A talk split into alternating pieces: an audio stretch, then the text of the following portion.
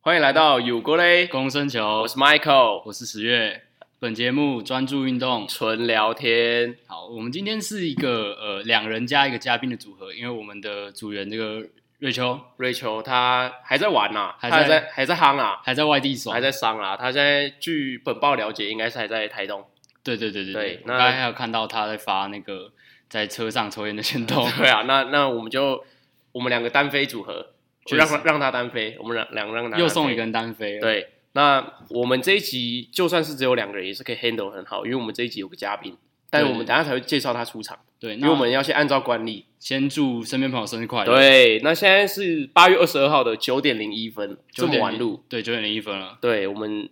大家还是要祝身边的朋友生日快乐啦，对，我们刚都都刚忙完自己的事情，刚忙完自己的事情。准备带给大家一点欢乐，这样对没错小丑，那现在是八月二十二号，那我我本人的生日八月十八是已经过过了，对，那我就祝我身边的几个朋友，那嗯包括是九月生日的，包括阿伟、郝董，还有潘浩文，还有冠宇，都祝他们生日快乐。哦都九月哦，都九月的，对。然后我们八月二十六号会唱歌，那大家开开心心，有种也可以一起来，他不敢。我们这样，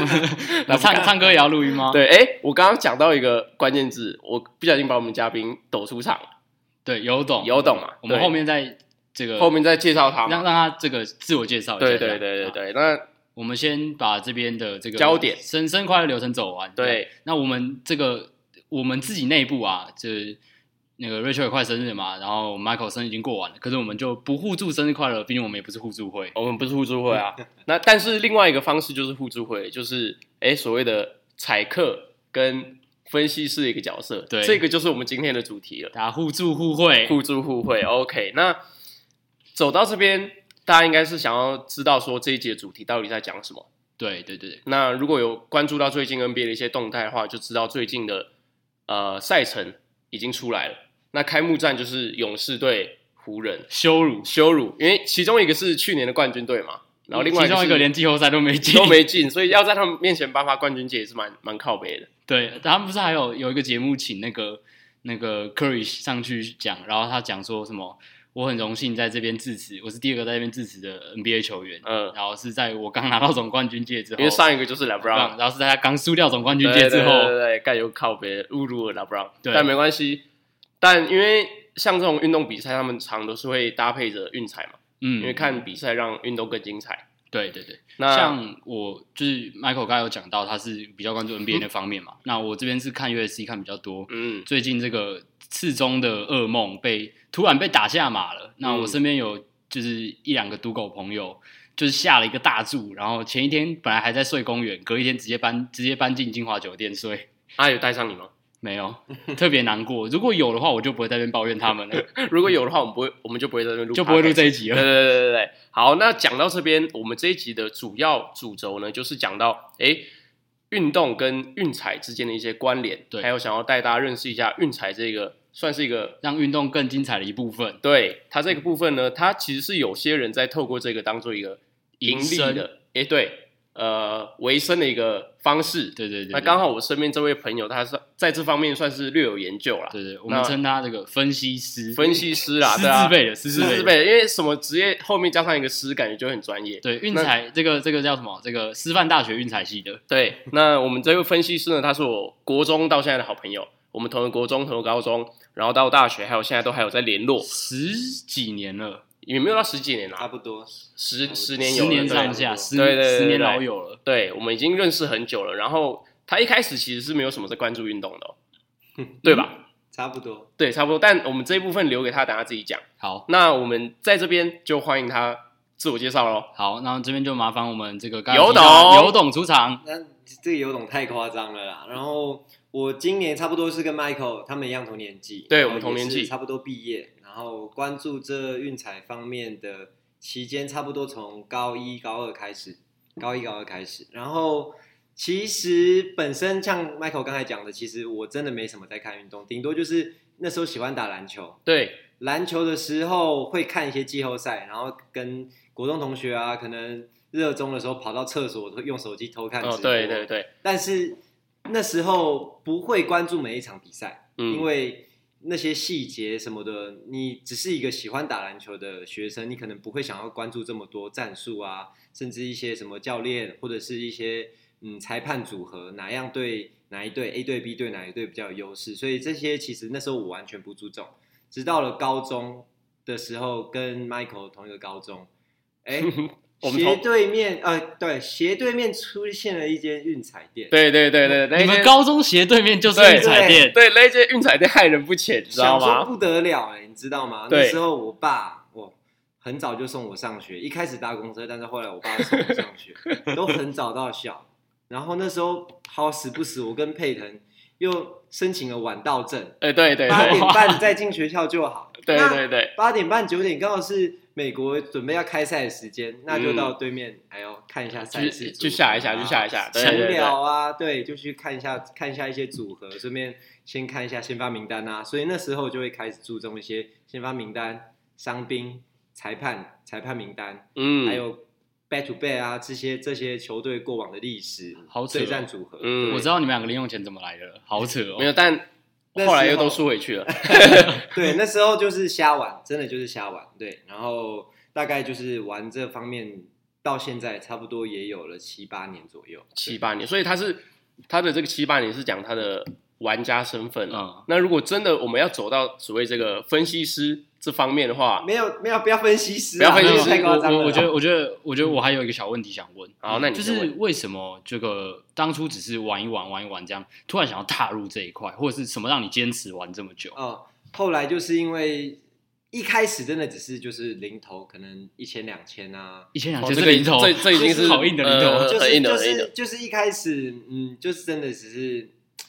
早自习，你进学校早自习第一节国文课你也不想上，啊国文又很 国文又很烂，所以你你很多课的时候你也不想。你也不肯认真上嘛，包括又很无聊的地理老师，你当然 你当然是一直看抱怨大直播啊哎，那个地理老师叫什么名字？什么什么我忘记了，什么两两两对两干嘛干嘛干嘛有，嘛？他就是讲话都很慢啊。那时候就真的是上课很无聊，那嗯。干脆就看个直播好了。然后那时候早上又刚好是 MLB 跟 NBA，对对对，对，所以那时候就想说好，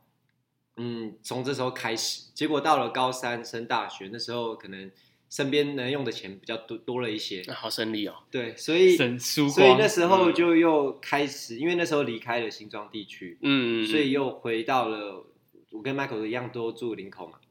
然后林口的旧街那边也有一间运彩店。怎么到处都是运彩店？没有没有，我这边小岔题一下，就是以前我们高中，然后可能大家出去玩啊，然后可能身边没钱，我们看到运彩店，然后说哎。ATM 到了 然后有董就会过去，然后说：“哎、我们场中一下，场中大家就会有钱了，我们就不用去领钱了，这里就是我的 ATM。”好，没关系，有董继续。还有成功吗？当然是有成功才每次都会成功吗当然不是每次啊，他都有多厉害。没有没有一百趴，不可能一百趴。对，然后那时候刚踏入了，一开始因为其实购买运彩是要满十八岁，对对对，当高一高二的时候都还没，嗯，但是那时候运彩店老板他可能看我是学生也无聊，所以他就特别通融我一下。因为一般来讲，如果你未满十八岁购买彩券的话，嗯，你过盘他是有理由不让你领钱的。哦，对哎、其实蛮贱的，对对对他连我们学生的娱乐都要这样所以，扼杀掉。所以之前也有一些新闻，就是小孩帮爸爸妈妈去买威力彩啊，买什么？可是后来、哦后来发现中奖以后，他们彩券行去调监视器，但是没有办法去兑奖，因为购买是小朋友买的已经违反了法规。有人输不起，对，真的所以所以这方面你要说你要说有错吗？也有错啦，但是就只是一个动作而已，对啊。然后后来其实是被那间运彩店林口运彩店的气氛吧，因为你只要去吃饭时间，店长就会问你说：“哎、要不要吃便当啊？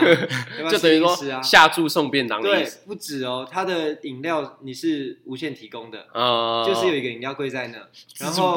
老板也会随时切水果。哇，哇塞贵，宾待遇哎，对，真的然后就就连我现在要出国，他们下礼拜也要请我吃饭。真的假的啊？大客户哎，开什么玩笑？哎，这个很扯哎，这很猛超猛他们他们礼拜天刚好有休息时间，然后店长就知道我要出国，因为我在那边也差不多四五年了，嗯，然后可能也是算稳定他们的客源吧。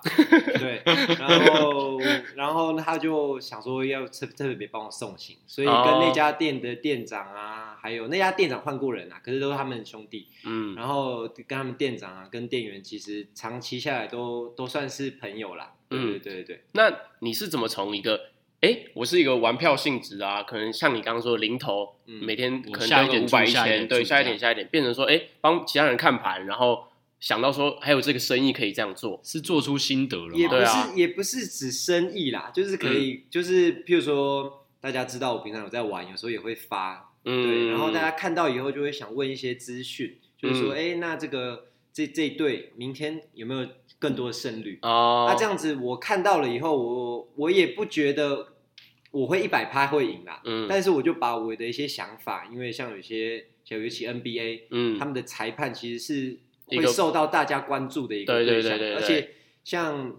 嗯，像你也知道，Chris Paul 哦，有一个执就是，那个他的那个对 Scott 有一个对很执教克他，对他的肌肉在胜率，吹他的胜率非常低，胜率非常嗯。低，所以这些其实都可以当做一个参考组合。因为嗯。你真的当一个教练，确实是要秉持客观，嗯。但是这些方面以数据来讲的话，因为他开盘也是靠数据，嗯。对所以以数据来讲的话，这方面嗯可以提供你大方向或是怎样，然后在一些伤病名单，尤其是像你说的 LeBron James 还有是 KD 这些大大非常强的球员，他们的休兵对他们的球队一定有非常大的影响，嗯他们整个的传导啊，或是怎样的球员支配，或是球控球时间，这些其实都会有影响到。而这些名单也都是会临时提供出来的，他不会前一天就提供出来，可能当天早上他们球员做检录的时候才会提供出来。所以这些资讯对于一些下注的赌客，或者是一些嗯有在看球的资深球员，其实他们都会看这些嗯看这些资讯的。资讯哦，看这些外在因素啦对，，尤其尤其这些资讯，台湾台湾其实本地没有太多的嗯官方的会提供组合，所以你都必须要到国外的网站看，嗯。及时的 Twitter 或者是一些国外的知名的大主播开的一些 podcast 的一些节目之类的。或或者一些他及时提供的一些资讯，对，所以这些资讯其实对你下注方其实影响到非常大。啊，我的我的出发点就是 能够提供一些这些资讯 给一身边开始是想要帮助别人，给对不对？身边的然后朋友，我后来再帮助自己，我我但是我我大胆预测一下，嗯是不是有点像是那种学设计或学画画的朋友，然后一直被问说，哎、可不可以帮我一下，帮我一下，帮我一下，最后 最后弄到很烦，哎有就想说，哎、像我来我要赚个钱这样还样。好啦，因为如果真的是一百两百下注的朋友，我就会跟他们说，你们就靠自己的感觉下注，反正下注的钱可能也不多，嗯，对，你就玩你自己喜欢的，看你自己喜欢的球队，你就去支持一下，嗯也无妨。因为因为台湾运彩，嗯，它其实有部分的呃销售额是会捐助给体育署的，哦，对对，好像不会变成一个好像他们这个运几趴吧，动的基好像固定金这样。几趴，我对，但是固定几趴，这数字是他讲的啦。哦，能够有多少的销售，他就可以讲多少的销售。好像对，所以有人在操作、哦，所以这也是为什么台湾运彩赔率会比一些地下赌盘还低，哦，对，大概低了二十 percent。嗯呃，地下赌盘平均的赔率大概是一点九五上下，哦但是台湾运彩大概是一点七五。这二十趴其实当中是有包含你要给每一家运彩经销商店面的利润，嗯大概可能六到八 percent，然后扣税，因为你在台湾是合法经营，你必须要给政府抽税，再加上要给体育署的资金，基金，嗯对，每一百块会有十块给体育署，哦这个是销售额或是盈利这些方面，其实都会对于对于赔率有影响。所以为什么台湾运彩的赔率会降这么低？嗯然后至于台湾运彩，嗯，其实在前每每十年会更换一个经销商，现在我们现在经营的是威刚科技，哦，对，威刚，，对，然后在前前一段时间是富邦，哦然哦，后难怪输不起。嗯，所以没有，其实一一直一直以来都是由中信嗯发包下去的。然后到一开始富邦那时候经营的时候，我还没我还没接触啦，但是听听一些老人老老赌客他们在讲，那时候的赔率都是没有上限的。哦，有就是说，今天足球比赛不加不加上停补时，九十分钟的比赛，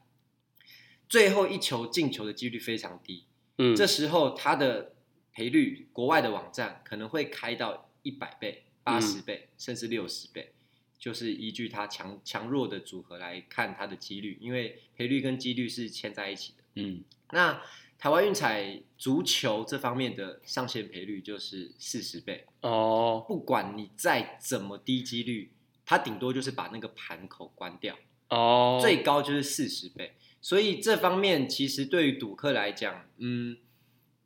运威威刚接手以后，这个方面的一个陋习，其实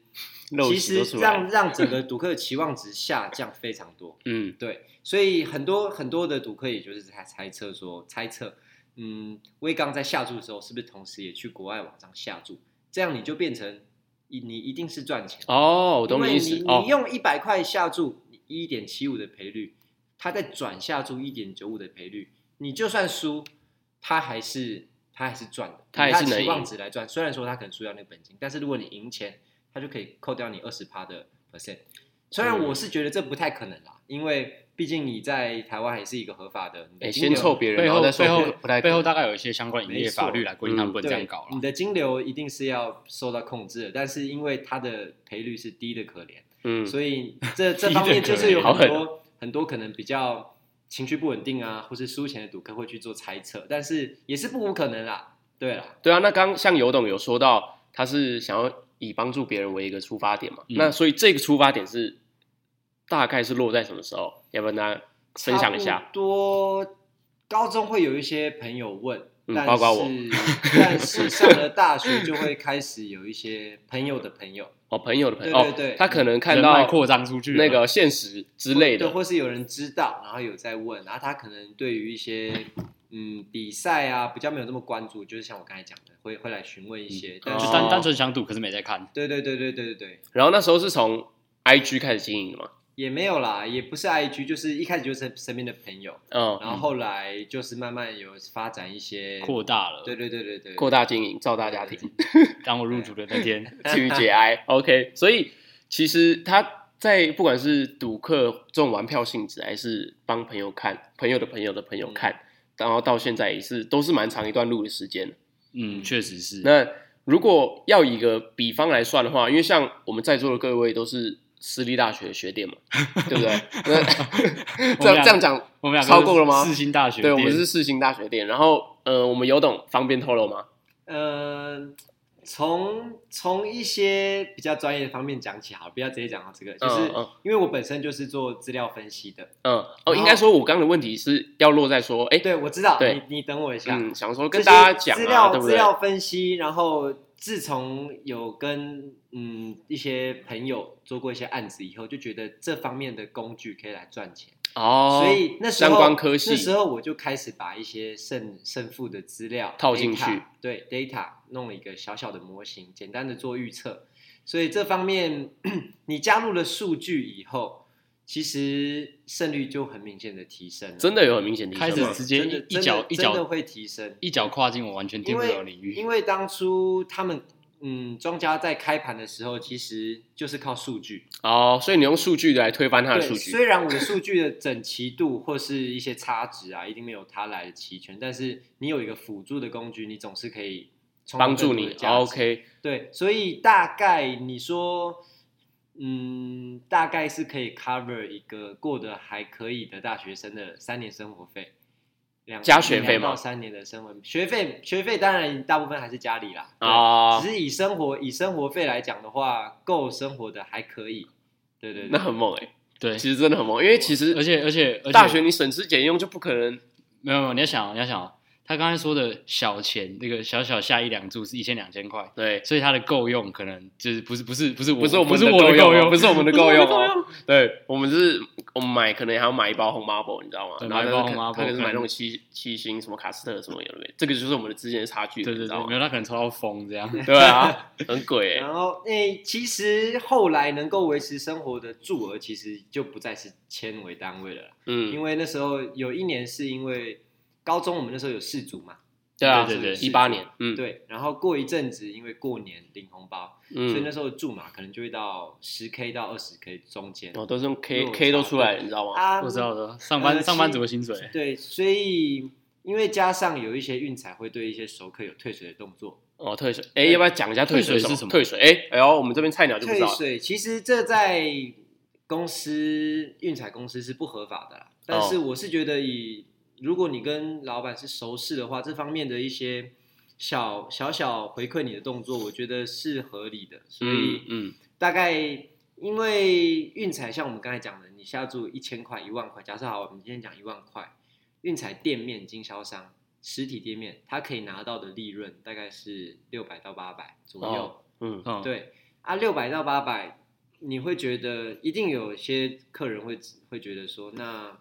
你可不可以回馈我一些？然后再补，所以这方面就是有一个潜规则，就是如果你注额还可以的话，然后你跟老板又又有相对一定的交情啊对有关系的话，他可能就会退你个三十、四十，哦甚至五十。五十可能偏高了啦，我看最高四十五、四十五，这是趴吗？四点五趴，哦，对对对嗯，四点五趴。所以这方面，嗯，有时候你就会觉得，哦，我今天假设我要吃吃一顿饭，我消住一万块退水好了。退水去吃啊。嗯那如果嗯赢钱我更赚，那四百块我就可以拿去当餐钱。有时候就会觉得，因为心态上的补偿一点。哦哦，这个这个心态这个心态补偿很很奢侈，好好硬，你知道吗？我完全受不了。我连点我连点大薯都觉得好奢侈。所以，所以，所以一开始这方面退水就是慢慢就是这样子。我到了新的一间的运彩店，我就会先询问一下，有没有这个福利对的感，觉因？为等于说一百一万块的话，你就多了四趴利润。今天你赢了，你可以多赚百分之四。你不要小看这百分之四，如果累积下来二十五单，这就是你一注的注额。嗯也嗯，就是如果你长期在下注的话，假设我一天可能三单，那我八天就可以赚一单的水钱。真的，那那何乐而不为？所以长期下来，这些这些水钱成为一个蛮蛮巨大，对我来讲啊，有时候可能月下注，有之前因为我我跟有有一些运彩店老板是 是周杰的，嗯，不是周杰伦，呃你要讲错。我差点要讲了，你知然道吗？后因为有时候没有办法到店面，所以老板也会给我他 line，就是我传 QR code 给他，哦可能然后他直接五秒十秒十秒内就会帮你下单，对，然后所以你的下注都会有照片记录，他会传嗯注单，嗯或是你有一些账账本上的总结。哎，但这方面是不是有个 bug 啊？因为我之前有听你讲过说，哎，你刚好下的那个就是过了，而且金额还不小，哦，然后他就补，赶快再补下一个。对对，我懂，这他就这次我等下给你介绍嗯类似的事件。然后，所以那时候累积下来，我有看过，我一个月可能会来回下注到一百多万。对，有没有大学生活还过得去的生活费，对还过得去生活费这。可以读两两个私立大学生。那时候我自己按计算机是一百八十几啊，嗯所以你光看水钱就有七万。四个私立大学，可是没有没有哦，这这些这些的下注金额不是每一单都过盘，嗯就是哦我懂总下注对，但是嗯不可能每一单都过盘，没有这么嗯强。，可是也是要有过才能一直下，来回下到一百八。就是可能平均下来可能赚个五到六万，嗯或六到七万啊，嗯对。然后可是水钱的，你试一想看，如果水钱这个这个金额其实就跟你的获利差不多，所以水钱非常的重要，对于一个长期下注的赌客。哦哎，真的哎，那哎、我其实好奇一件事、哎，有种会不会有有一个大概有一个 range 说，呃，因为你刚才讲到说这个水钱对于一个长期下注，那我们把这个长期下注讲成靠这个来维生好了，那靠这个来维生的这个赌客好了，你觉得他大概需要多少资本额才够资格拿这个来维生？呃，如果要以比例来看的话，我觉得你一你所有的本金，你下注的金额大概是要到三十五到五十倍，就是就是你今天要下注一千块，你今天要下注注额是一千块的话，建议要有三万五到五万左右的总总资本可以过来运用的，而不是你的生活费哦，这些、哦这些是要分开的。对，你的三万大概三十五倍到五十倍中间这个这个区间的资本来下注，因为你不可能一下注就是赢的。但是如果你下注的金额让你输钱的话，你觉得你心里会不平衡的话，那就是代表你的这个注额跟你这个比例太接近了。嗯，过于大，所以你才会有一些情绪起伏啊。情绪起伏对于一个赌客来讲，就是一个严重的禁忌。哦，禁忌又出来了，致致命的，所以这个也是有教条的你。你只要只要让你的情绪发发发挥的不稳定，那这方面你要么就是离开，但是你情绪不稳定，你就不会离开这个地方。那你有不稳定过吗？当然是会有啊，就是被那种神奇的逆转啊，哦这这种这种，当然你你有时候也会跟注到一些神奇逆转，让你获利很嗨的哎、我有一个印象超深刻，那时候我跟尤董好像在回去高中打红龙红楼杯吗？好像毕业那一年反正我忘记了。我们那时候在学校希望高中附近的一间便利商店，然后那一天他是下 MLB，然后好像是开分让二点五吧，还一点五，一点五，一点五只有一点，嗯，一点五。然后原本道奇落后一分，进入九哦逆转局下半，然后靠一支再见三分炮，这我这再见三分炮，然后刚好过盘，这超扯的。这这这些，但是也有发生过，道奇很长都是让分盘嘛，对对对对对，也有发生过就是只有再见安打，哦所以其实我玩这么久，其实什么状况都遇过啦。你再见安打，但是差一赢一分而已，呃嗯对，因为你也不能多跑垒嘛，嗯对不嗯对？你只能赢要一分，但是再见全垒打几率又非常低，嗯也就是说，今天好了，你逆转了，你收钱了，但是那个期望值在最后一局的那个几率来讲，你还是输的。嗯虽然你虽然你你能够过盘获利，但是在那个当下的几率可能是只有五趴甚至嗯三趴的几率，所以你赢了，但是从数据从从统计方面来讲，你其实赔率是要二十嗯以上，所以这方面其实就是很多对期望值来说你是赌客赌客的心态来讲，以在台湾运彩获利后，但是其实你本该有更高的期望值，更高的赔率，可是你你会觉得说，好了，我今年赚钱，我开心，但是以庄家的角度来讲，他更开心，嗯。你嗯赢钱他也赢钱，你输钱他拿全部这种感觉，哦，对，所以所以赌客其实在这方面特别需要关注到期望值的部分，就是你能拿到期望值是不是拿到越多的价值？你如果拿不到全满的价值，如果你是一个嗯平常的玩家的话，那你可能觉得 OK，但是如果你长期玩下来，你会觉得你被剥削了很多你该拿到的价值。嗯哎、我我觉得是不是要跟大家解释一下期望值这个概念？因为我自己知道这个概念是因为这个丁特之前的那个事件嘛，哦天堂的那个止步。那我觉得我在这件事之前其实是不知道期望值这个概念的，有没有方便跟大家解释一下？简简单解释一下。期望值就是你能够用你的本金乘以你你该有的胜率，然后你能获得它是一个趴数，比如说一百多少趴，或是期望值。期望值如果高于一的话，你就是有获利的方或获利的可能，是因为一百趴就是一嘛。如果你期望值一百趴的话，等于你只拿到你的本金是一倍哦，对，所以要一定要高于一百趴，但是你能预测的胜率其实不是真的真的胜率，因为你能做的预测它也只是一个 predict，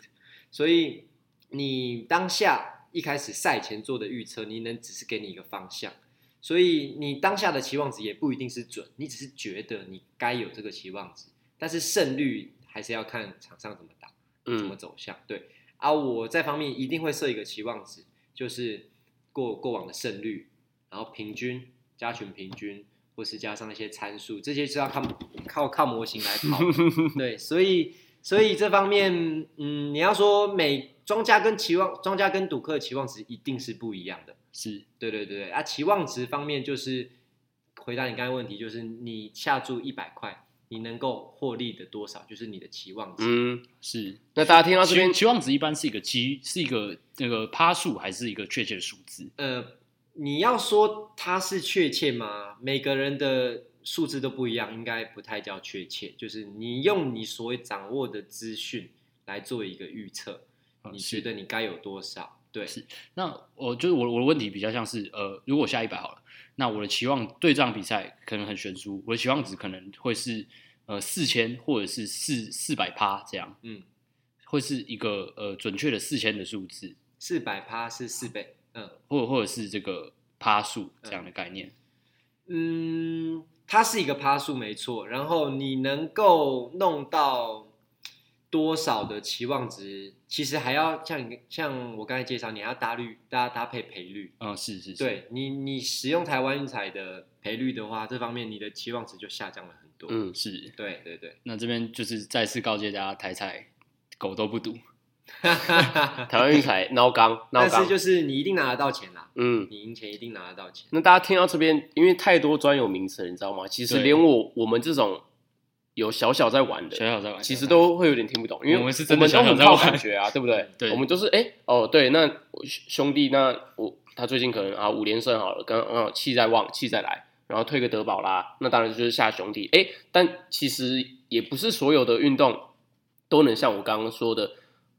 就是看他最近的一个气势啊，看他。嗯可能最近几场场上的表现啊，先发投手、球员名单等等来决定，对，就是还特别是是有其他因素影响的。更个人的运动，像我比较关注 UFC，在场上发挥又更更就是更极端一点。你发挥的不好，你可能就一脚就直接带走了。嗯你你可能本来超级强，你是那个那个区那个那个那个分段的冠军好了，然后你那你那天就是状态不好，减重失败，就是被一脚带走，嗯就更悬殊。这这方面就真的就是你你为什么会爱看体育，就是嗯不嗯确定性嘛。对对对你觉得有逆转的可能，然后逆转的可能，你以可能这个方面来看，就几率嘛，几率就跟赔率有非常大的关系。嗯嗯几率越高，那你赔率就会越低嘛。嗯，是对，所以那那现在刚好讲到，就来介绍一下，你觉得什么样的体育运动，哪一样哪哪一个球类运动，它的赔率是最高的？球类吗？嗯，就就以好了，我给你几个 PK 来讲吗我我给你几个选项：足球、棒球、篮球、网球，你觉得哪一个赔率是最高的？网球，我是觉得是足球啊我，觉得是网球，答案是足球，对啊，因为呃是因为足球分差更低吗？也不是以以我自己的参考角度来看，你嗯想象一下哦，就是，嗯呃，我等一下会再介绍赔率变动，赔率变动跟赔率最大化这是不一样的一个范围。嗯以足球来讲，跟好足球跟网球我们来对比，呃，足球它有总共有十一个球员嘛，嗯扣掉守门员，我们有十个球员。呃我可以就是站，就是呃，我我插一句，嗯就是这个这这这场录完之后，这个这趴这全部录完之后，可以麻烦有懂就是呃用一个很简单的方式，就是打一下这些专有名词的解释之类，我们把它 take 在贴在资讯栏，好，免得大家听的时候可能有点一头雾水。因为毕竟连我们两个都不差啥，你知道吗？对对对对，就是以足球来讲的话，它有换人的次数嘛。那当你有一个球员不稳定的时候，你可以做换人，嗯，对吧？对啊，那我们对比网球，他只有一位球员在场上奋战，他没有办法换。也就是说，越多人的比赛，他的平均球队稳定度一定越高。哦，那相对的，你要你要找到他们的缺点缺陷，其实不是这么的容易。所以相对的，你要突破十个人的防守，能够进球，这几率是比较低的。嗯。哦，懂那了，几率低，跟我刚才讲的赔率就高。嗯。所以以足球来讲，它的赔率开盘是会最高的。嗯，哦，那我们现在讲到我们的赔率变化，差我们两个很，像学生在上课哎，真的，讲到差值，网球，因为他没办法换换球员嘛，嗯，是。加上一个球员在场上常常会有一些情绪的波动，心理因素，那当你状态下降的时候，你的不稳定不稳定状况提升，那你你一一到落后的状态，你的赔率一定就高。嗯但是相对的，你的对手他也是这么稳定嘛？如果他不是一个顶尖的球王，乔科维奇、嗯纳达尔，那这些这些球员，他如果没有办法及时在场上控制他的情绪，你也常常看到网球直播，他可能会对他的摔拍啊对他啊，可能会对他的一些喷啊情气啊，球队那个些、啊那些情绪可能就直接炸开，所以这时候对于盘口啊都会有很大的影响。那我们讲到回来赔那个赔率的变化，相对的一个球员在假设法网、美网这么炎热的比赛下，你要维持你的高稳定度，其实是不容易的。嗯，所以相对你只要不稳定的因素出现，你的赔率就会波动。对，所以一个人在场上，他的他的波动是会最大的，因为你没有其他球员可以来补足你的不足。嗯，对，，所以这方面的赔率变化是以网球最高，但是赔率的话最最大化是足球。哎，其实这以前我们完全都没有想过，因因为我刚才讲网球，我参考的点一样是因为我看了比赛 UFC 嘛，嗯。那 UFC 通常赔率是非常悬殊的，是，就是我我在猜想会不会就是因为我参考的点是他们是呃就是一对一，像你刚才讲的波动会非常大的，只是可能网球的制胜没有像 UFC 一样那么那么致命或那么嗯。快速，它不可能某某时候突然挥一拍就直接制胜了这样。嗯，就这就是这就是一对一精彩的好看好处啦，就是你喜欢看这个比赛的原因啊，是就是你可能会有一个一个 move，你一个动作，然后你你一个关键的策略，你就可以逆转整个战局。是，对，所以这也是为什么很多人喜欢看这种激烈，尤其是像搏击啊，或是一些一对一单打的这些比赛，是是就是它精彩的地方。是啊，嗯，所以尤教授上完课，我们也是 获益良多。对，啊但是我们还是要一刀杀进去，单刀直入问，就是能不能请尤董分享说，哎，他玩到现在可能最大的投注的单的金额是大概是落在哪边？呃，我人生就是这呃，不要说人生啊，就这段时间，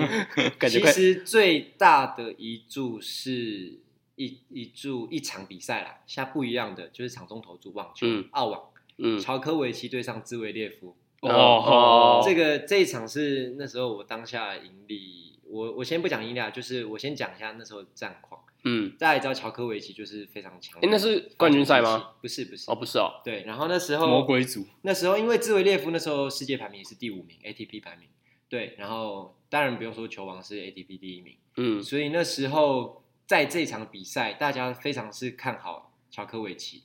确实最后获胜的也是乔科维奇，嗯但是中间出现了一场一些波动，就是呃，大家知道大满贯是五战三胜制，对，五盘三胜对，，那那时候到了第四盘，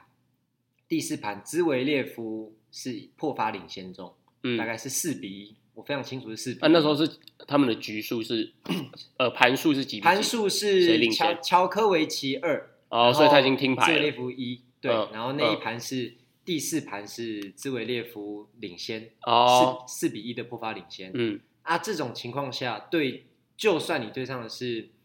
嗯世界排名第五名，其实他也是相对稳定的选手啦。嗯，所以在这时候赔率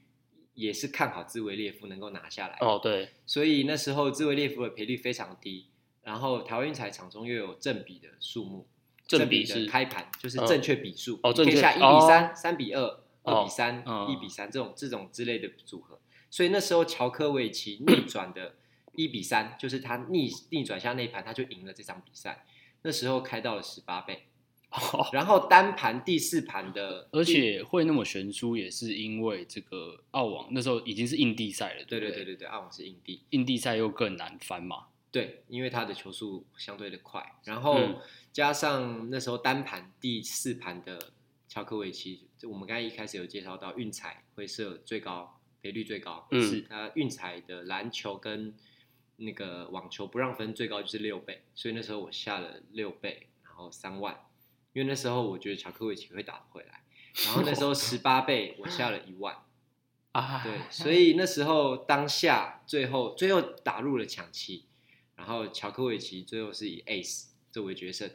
所以那时候当下我直接跳起来，我 在运彩店，虽然那时候旁边没有人，你开心的像个孩子啊。，对，然后那时候因为我不知道，爽到大后天，我不知道运彩经销商单注领领奖金上限是十万元，我还开哦开心心的去兑奖，我还问他说你们这里现金够吗？然后我跟他说三十几，三十几，然后他说三十几 K 吗？可以啊，去逼，结果无法兑奖，三百多 K，需要到 需要到中信，我看到你对的对对对，现实，包括因为后来注好爽哦注额的提升，所以需要有些有些蛮多的单需要到银行去兑奖。嗯对对嗯对。可是这个这个流程都跑得心甘情愿的，雀跃啊！当然了拿出来是一叠、啊，对，那好爽哦 当下心情当然是不一样的，但是这时候就是要开始控制自己的下注了。哦，对啊，你对，不可以会飘，会飘，赢钱跟输钱都不可以有情绪上的波动。你会觉得惋惜，但是你不可以因为惋惜，所以你就有那种报复心理。你也不可以因为赢钱，你就觉得好，我该把我做的提升。所以这是大家要注意的一个那你有一个观点。那你有最落寞的一场比赛吗？或是最可惜的？最可惜的当然是有，就是像足球，他们如果到了禁区犯规会有哦，就十二码罚球，嗯对，就是当下我觉得已经稳拿了，因为十二码罚球基本上是稳进，结果那个主力球员踢到门柱，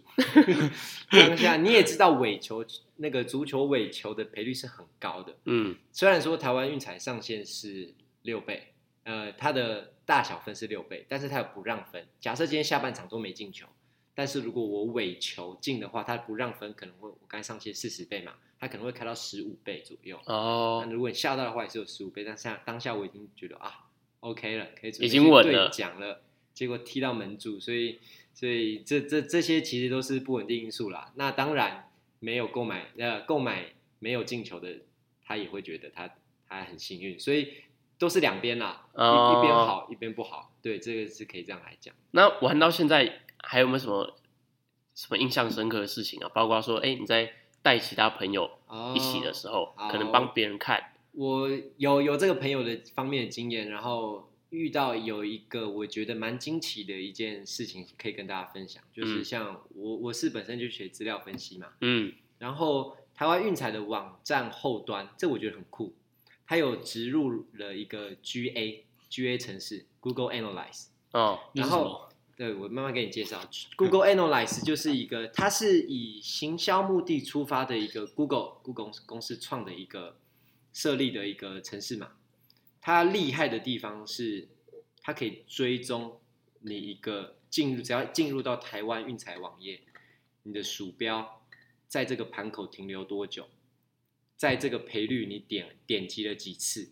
它的后端都记录的一清二楚。太扯了吧？一开始一开始这是行销作用，但是纳入了这个台湾运彩后端的城市，所以有时候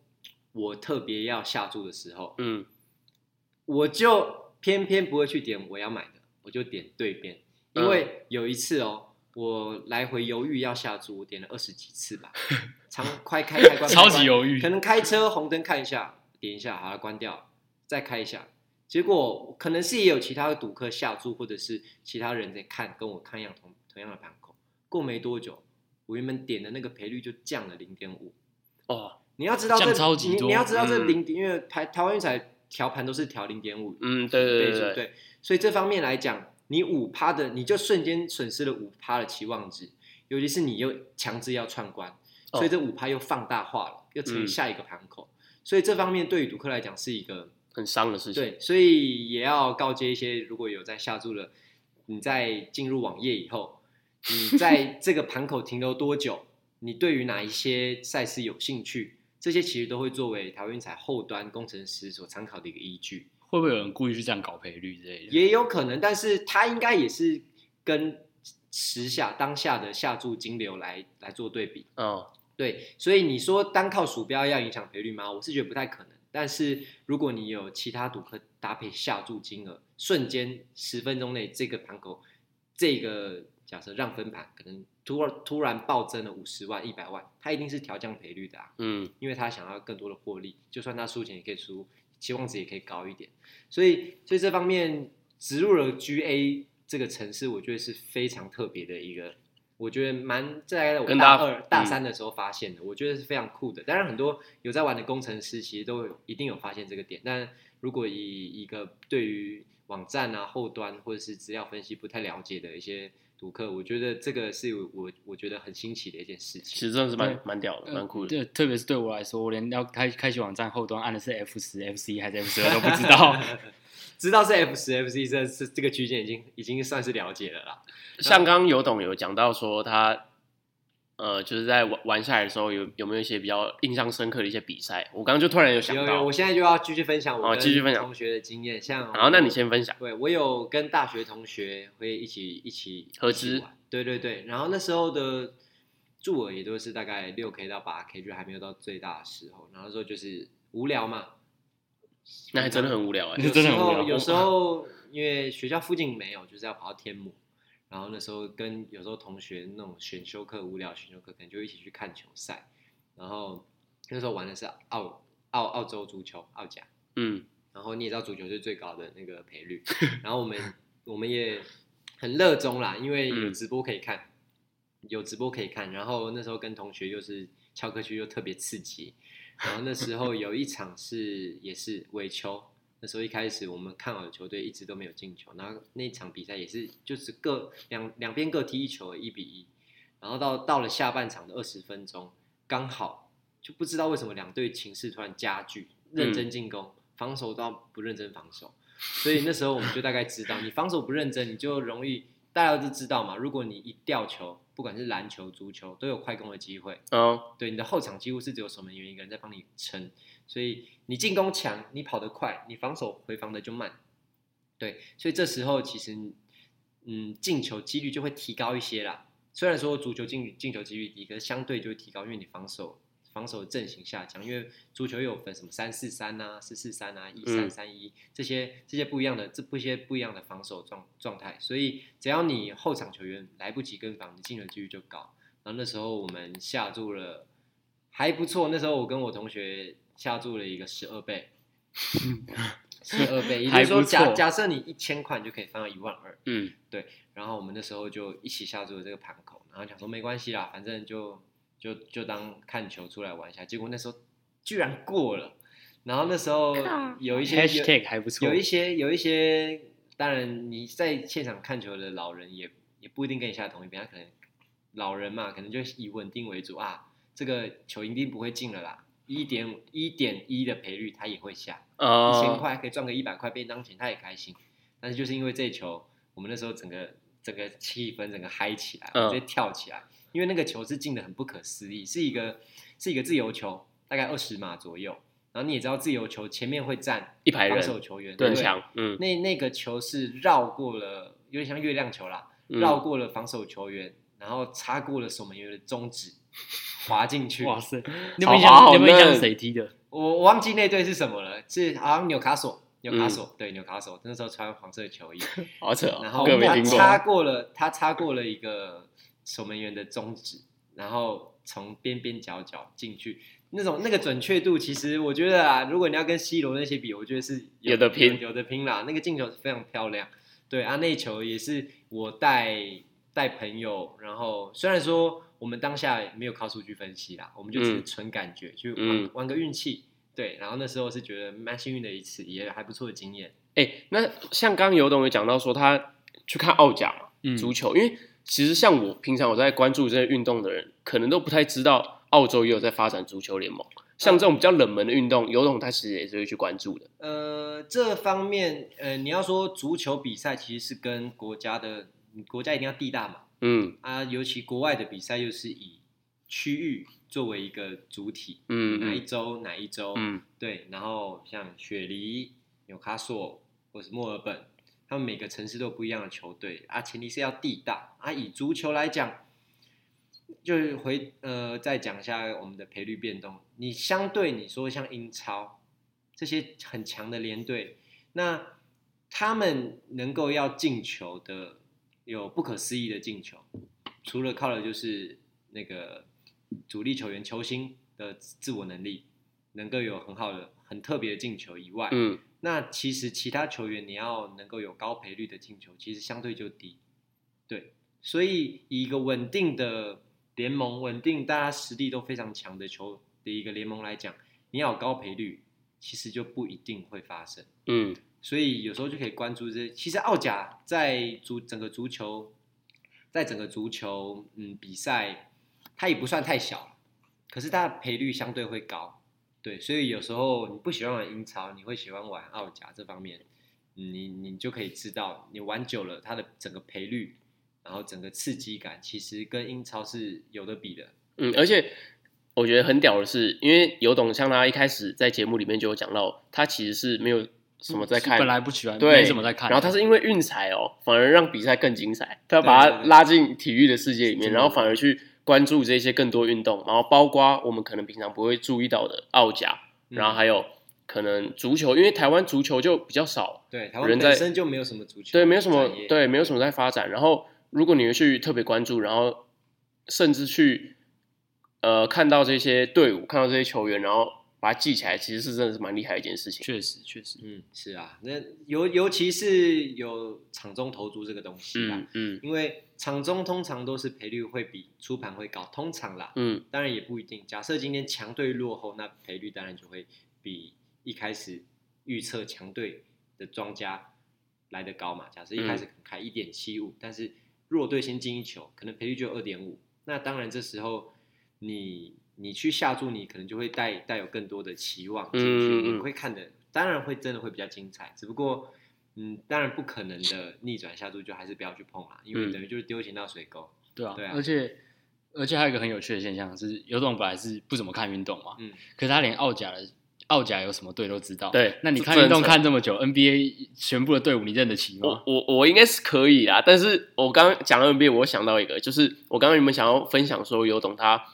呃看比赛，然后我们有有没有哪一次是比较落寞、比较可惜的一次经验？我就突然想到，然后那一次是我们高三的时候，好像是一八年的 NBA 季后赛吧。然后拉布朗那一年不是很很扯吗？就是各种绝杀，各种进。然后他打六码的时候，不是有一球绝杀三分，我气炸，他气炸了。然后我直接在群主，对对对，哎、对，你也记得啊我？记得啊，对对对，那球是怎样？三分后仰插板，对对对，干这超扯的。然后然那后那那那一场是不是 OT？那个我我忘记了，嗯我忘记了。但是反正我我我非常确定是 LeBron 他绝杀，他在骑士队的时候，一八年季后赛他绝杀了六嘛，然后三分线，然后那时候一进，然后因为我是而且他还是专迷嘛从后场，长传对对对对，然后然后尤董那时候干跟你那几百干干，乐色因为在乐色 James 手手有没 那时候那时候那时候我是串了五关，哦，只只差一我关，就差那一关。虽然那时候注额就还好，呃但是如果赔率下来，可能也是可以因为五关呃两五关万会到十五二十倍，差不多。对啊差不多对对对对，对所以那时候，而且那时候你下注的又是六嘛，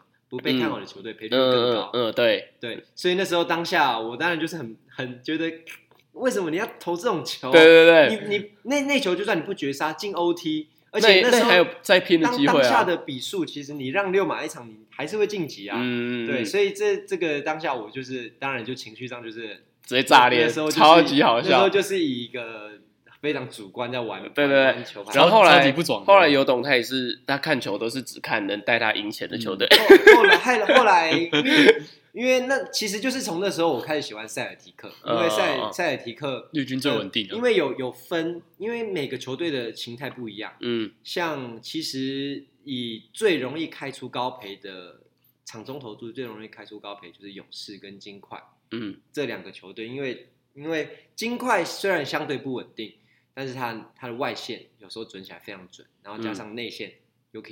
其实有时候他们整体气势带起来之后，他们能够把球队整个逆转带进胜利。我印象前几年的七六人赔率是不是也是还不错？哪哪一年？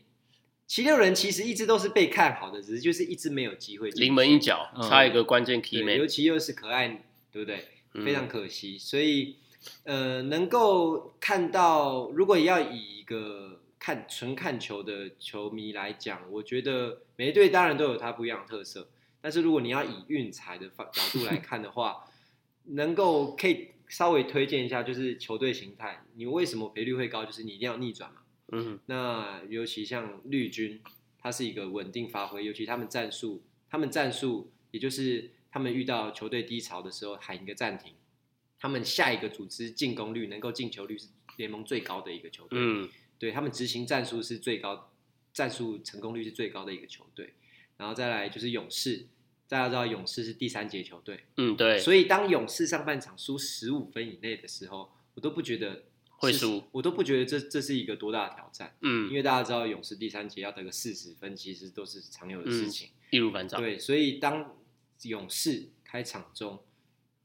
上半场中场休息落后的时候，基本上我都会龅牙无无脑无脑下注，无脑下注，反正他就算追不回来，也会拉。假设他那时候有四倍好了，假设他打强队输个十分有四倍，三到四倍，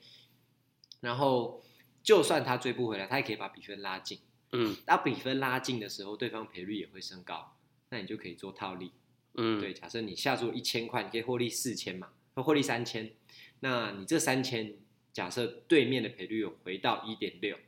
那你把这三千再去再去个两千下注一千二，这样就是一个稳期望赚的值，期望值绝对大于一百趴的一个嗯嗯嗯，投资。当然也不一定会有打回来啦，但是如果是勇士球队的话，套利几率就高。对，嗯所以其实如如果没有打回来，就是少赚一点。它它运彩就是一个数字跟数据交织而成的，金流，对对对吧算吧对对对，然后当然啦，这是一门艺术欸，这就是要提到威刚一个非常烂的陋习。当他发现勇士追上来的时候，他就会把这个盘口关掉。哦，所以这也是很很多赌客在 argue 的一个东西。你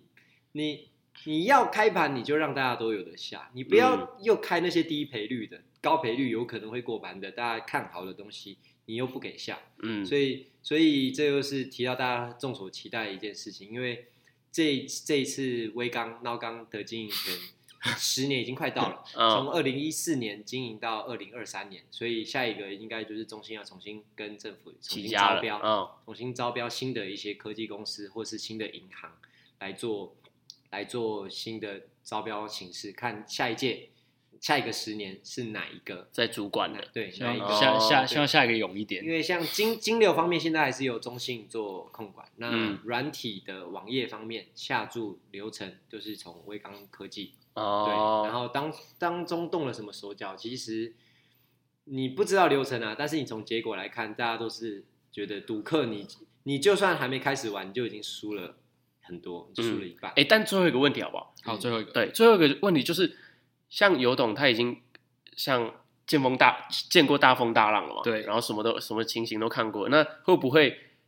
犯职业病，就是你已经不会享受单一场体育比赛，你会你反而会哎、可能过了，你会觉得啊，干怎么没下？其实我反而会、欸，就是你会、你会有这种心态，但是就是要控制。大家、嗯 Michael 也知道，我最近几乎没什么在玩，哦，对对对大概已经两三个月了，三四个月，呃嗯，很少很少差不多 PO，现在比较少 PO。对对对，然后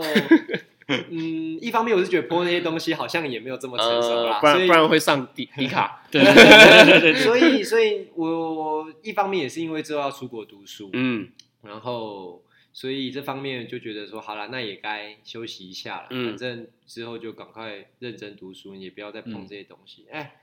啊，好巧不巧，去又可以看温网，又哎可以看对英超，哎，对，好扯哎哦，你会不会去那边又不读书，然后开搞啊？所以所以就而且尤其那里又有很多合法的下注，因为像台湾合法的就只有运彩，台湾运彩可，是在国外不一样啊，他们欧美都有很多线上的下注，他们嗯都是合法的。嗯，所以这方面我是觉得我已经收手了啦。嗯应该就是去看比赛，对，因为尤其是现在就接触了这些东西以后，其实不用下注，我也会去看一些网球比赛啊，哦尤其是你有一些喜欢的球员，嗯大概知道那这样子不错大概也知道他们特征，对，嗯尤其是网球，我非常喜欢看，因为每个每个球员的特征都不一样，嗯稳定、特别，然后爆发力、嗯，对，防守强度、底线强度、发球能力、你的策略、短球，这些嗯其实、这些其实东西都是你会觉得哇，他怎么可以这么这么准确的让让一颗快速的球能够落在往前，甚至过往插往下坠，所以这些其实都是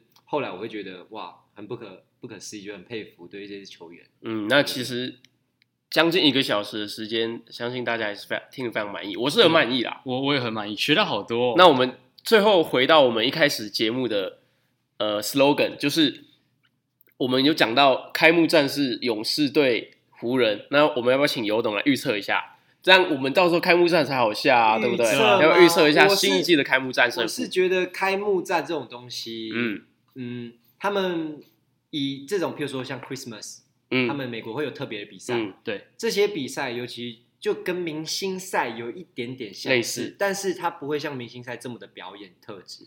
他们相对的，嗯，相对打相对的认真。对相对的出发点就是让让观众开心回味一下嗯去年能够找回那个看球迷的感觉，所以他们一定会以精彩为主。嗯那精彩为主这方面，你就精彩为主，你就可以反思到他的防守，嗯，他的防守可能就会稍微的松散一点。对，那防防守弱的话，大分几率就会高。嗯但是但是这方面你也要看一开始他他怎么打。如果一嗯开始真的打的防守很强，那你就知道这场是一个防守战。嗯对啊，我是觉得啦，以第一站或是这种稍微比较表演性质的，你前一天一定要去看先发名单。嗯如嗯果主力都有上，如果如果这这期间没有特别的交易动作，主力都还在的话，那你先发名单先看好，然后看他的，因为因为像 NBA，他每每一个回合，